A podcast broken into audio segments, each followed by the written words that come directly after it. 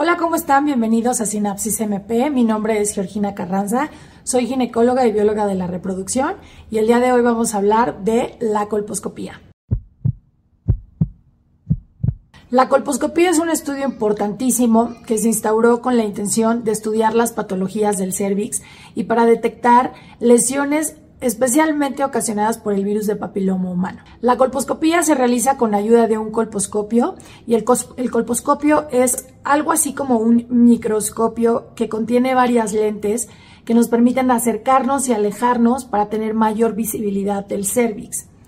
El cervix, bueno, como ya en algunos videos anteriores lo hemos comentado, el cervix es una parte de nuestro útero en donde hay una zona específica que es la zona de transformación. Existen unas células que se llaman células de la reserva, eh, que estas células son realmente altamente replicables.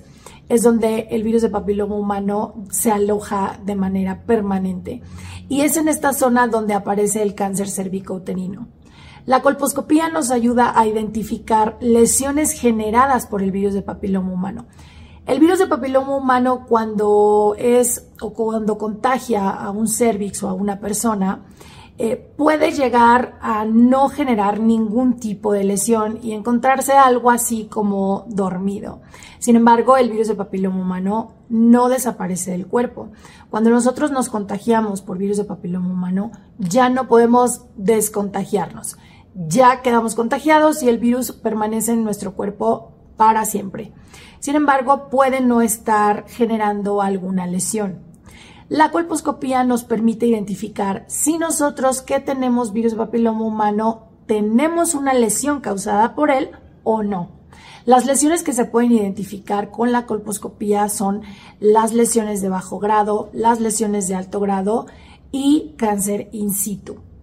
Evidentemente, cuando hay un cáncer cervical, pues son otros síntomas los que se presentan y en la colposcopía puede realmente identificarse o incluso de forma macroscópica sin utilizar el microscopio, que es el colposcopio, lo podemos identificar. Pero el colposcopio es importante porque nos ayuda a identificar de forma temprana lesiones que no son visibles al ojo humano. La colposcopía es ligeramente tardada debido, debido a que se utilizan ciertos filtros y ciertas sustancias que nos ayudan a identificar más fácilmente las lesiones.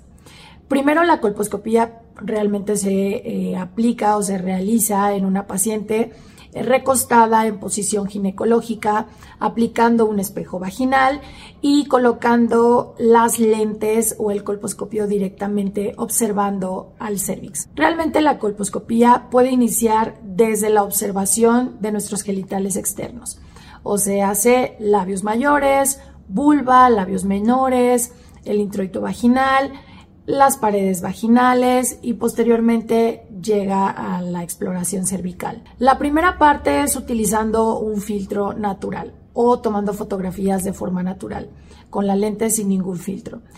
Posteriormente pueden utilizarse filtros verdes o filtros azules para identificar eh, los vasos sanguíneos y la inflamación del cervix. El tercer paso es la aplicación del ácido acético. Este ácido es un líquido que en algunas pacientes puede llegar, a generar ligero ardor. Eh, sin embargo, bueno, cada médico irá eh, conforme va avanzando comentándole a la paciente lo que puede llegar a sentir. Pero este, este ácido lo que genera, las células que se encuentran sanas toman el ácido y lo capturan. Sin embargo, al estar sanas, inmediatamente se deshacen de él. Las células que están alteradas o las que se encuentran lesionadas captan este ácido y se quedan con él. Ajá. Entonces, cuando las células están sanas, la colposcopia o el reporte de colposcopia va a mencionar que hubo una aparición de eh, zonas blanquecinas, pero fugaces. Es decir, que se puso blanco el cervix y después fugazmente se retiró esa coloración blanca o esa tonalidad blanca. Cuando las zonas o el tejido permanece blanco o capturó el ácido acético y no se deshizo de él, o sea, la lesión no fue fugaz, se va a reportar como una zona aceto blanca. Y esto significa que esa zona de tejido cervical presenta una lesión. Dependiendo de la gravedad de la lesión, es que se va a identificar como una lesión de bajo grado o como una lesión de alto grado. Posteriormente, el último líquido que se aplica es un líquido llamado Lugol, que es un líquido oscuro cuando se realiza la colposcopía, generalmente eh, tenemos una pantalla en la cual se pueden proyectar las imágenes y la paciente va observando lo que se va realizando y evidentemente nosotros explicamos qué es lo que la paciente está viendo.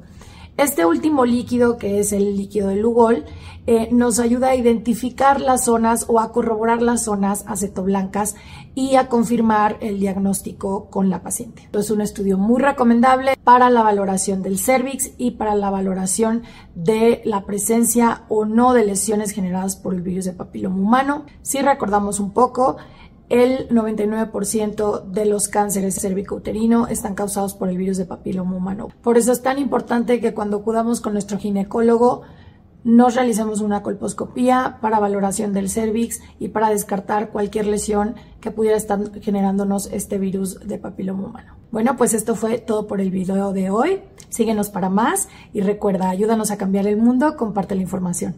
También quería mostrarles que ya tenemos la versión nueva y mejorada de Clínica Cares, que es la clínica en la que damos la atención médica.